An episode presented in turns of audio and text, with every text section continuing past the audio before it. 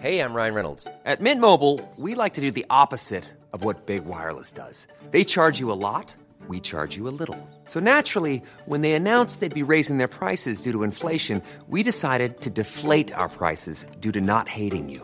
That's right. We're cutting the price of Mint Unlimited from $30 a month to just $15 a month. Give it a try at mintmobile.com slash switch. $45 upfront for three months plus taxes and fees. Promo rate for new customers for limited time. Unlimited more than 40 gigabytes per month. Slows. Full terms at mintmobile.com.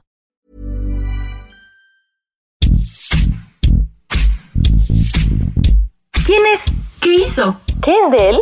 En este podcast le damos seguimiento a la vida de famosos y no tan famosos, políticos y no tan políticos, y aquellos que siguen dando de qué hablar. ¿Qué fue de...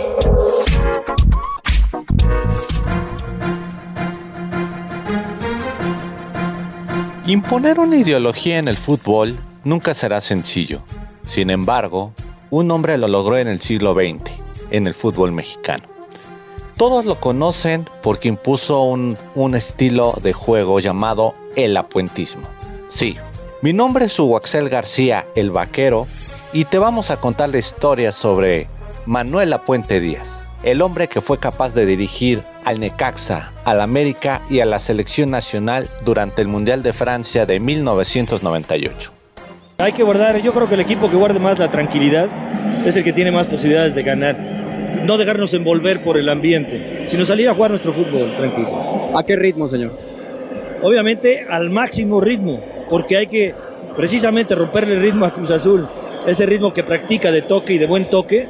Nosotros somos más verticales y tratamos de, de evitar que toquen mucho la pelota. Vamos a ir sobre ello. Manuel Apuente fue un hombre que nació en 1944. Su debut futbolístico lo obtuvo en 1964 con Monterrey y posteriormente llegó a la Ciudad de México para jugar con el Necaxa. En su etapa como jugador no tuvo la fortuna de ser campeón de la Liga Mexicana, pero tuvo uno de los logros más importantes que pocos pueden presumir. Fue campeón panamericano con la selección nacional en Canadá 1967. Después de su etapa como jugador, vivió quizá una de las mejores glorias que ha podido transcurrir en el fútbol mexicano con su etapa como entrenador. ¿Por qué?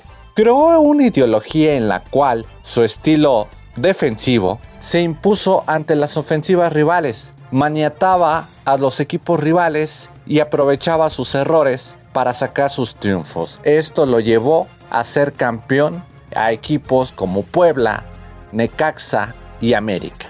Lo primero que les dije, ¿quién de ustedes no llegó al América, a este equipo, con la ilusión de ganar un campeonato?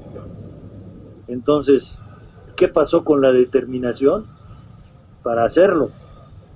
Entonces, de ilusiones estamos viviendo todos. Yo traigo la misma ilusión como cada uno de los jugadores llegó a esta institución. La misma ilusión. Y obviamente la determinación no me va a faltar. Aquí viene Ortiz para meter el balón al área. Aquí viene el centro. El remate.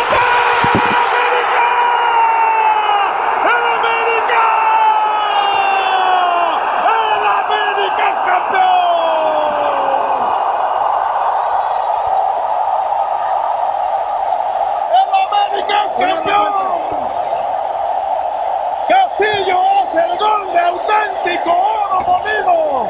Y este es el técnico triunfador. Una ideología en la cual también pudo destacar dentro de la selección nacional, con la que estuvo al frente durante el Mundial de Francia de 1998. En esa selección tuvo la oportunidad de tener a jugadores de gran envergadura, por ejemplo, Luis el Matador Hernández, un futbolista sin igual, un goleador nato, un hombre que fue capaz en su primer partido del Mundial, que hizo lo que quiso con Corea del Sur y que también tiene uno de los goles más recordados de toda la historia que le hizo de último minuto a Holanda. Viene el pelotazo 10, 8. Aquí viene Luis.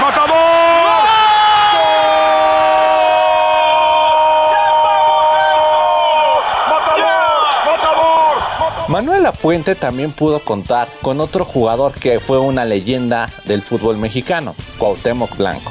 un hombre con el que contó, además de la selección mexicana, en sus clubes como Necaxa y América. Manuel Apuente fue un hombre muy importante dentro del fútbol mexicano. Esta ideología del apuentismo lo llevó a ser un hombre ganador, un nato, un hombre líder y que se recuerda en los anales de la historia como uno de los mejores entrenadores que han pasado en la historia del fútbol mexicano.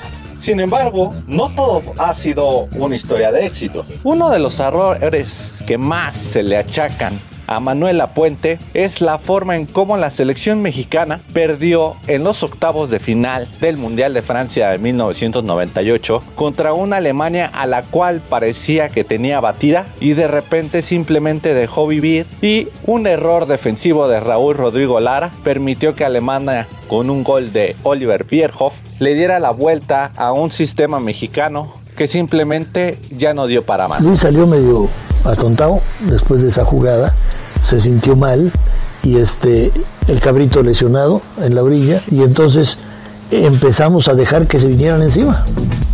Y en cinco minutos nos hicieron los dos goles. Yo debía haber hecho movimientos importantes.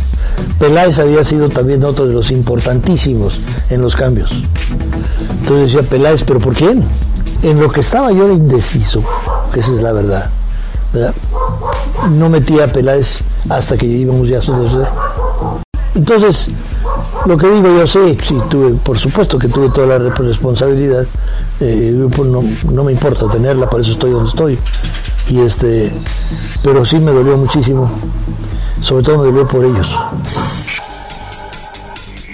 Después de ello, la carrera de Manuel Puente todavía tuvo algunos éxitos, como la consecución de la Copa Oro en 1998 también, y la Copa Confederaciones de 1999, la cual es muy recordada porque México le ganó a Brasil en el Estadio Azteca. Aquí el árbitro da por terminado el partido. México, campeón de la Copa FIFA Confederaciones. México lo logra. ¿Y qué ha sido de Manuel Apuente? Manuel Apuente tuvo su último trabajo como técnico profesional en el 2013 con Puebla. A partir de ahí, él decidió retirarse y alejarse de las canchas alejarse de los banquillos. Decidió reunirse y estar tranquilo con su esposa Susana Calderón y recurrentemente los medios de comunicación llegan a buscarlo para algún análisis del mundo del fútbol. Finalmente, el apuentismo siempre será respetado y recordado en el fútbol mexicano.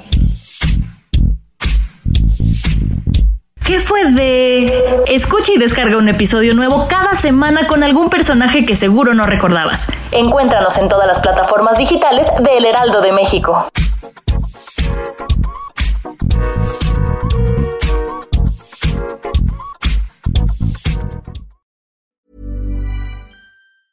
Hey, it's Danny Pellegrino from Everything Iconic. ¿Ready to upgrade your style game without blowing your budget? Check out Quince. They've got all the good stuff shirts and polos, activewear, and fine leather goods, all at 50 to 80% less than other high end brands. And the best part? They're all about safe, ethical, and responsible manufacturing. Get that luxury vibe without the luxury price tag. Hit up quince.com slash upgrade for free shipping and 365 day returns on your next order. That's quince.com slash upgrade.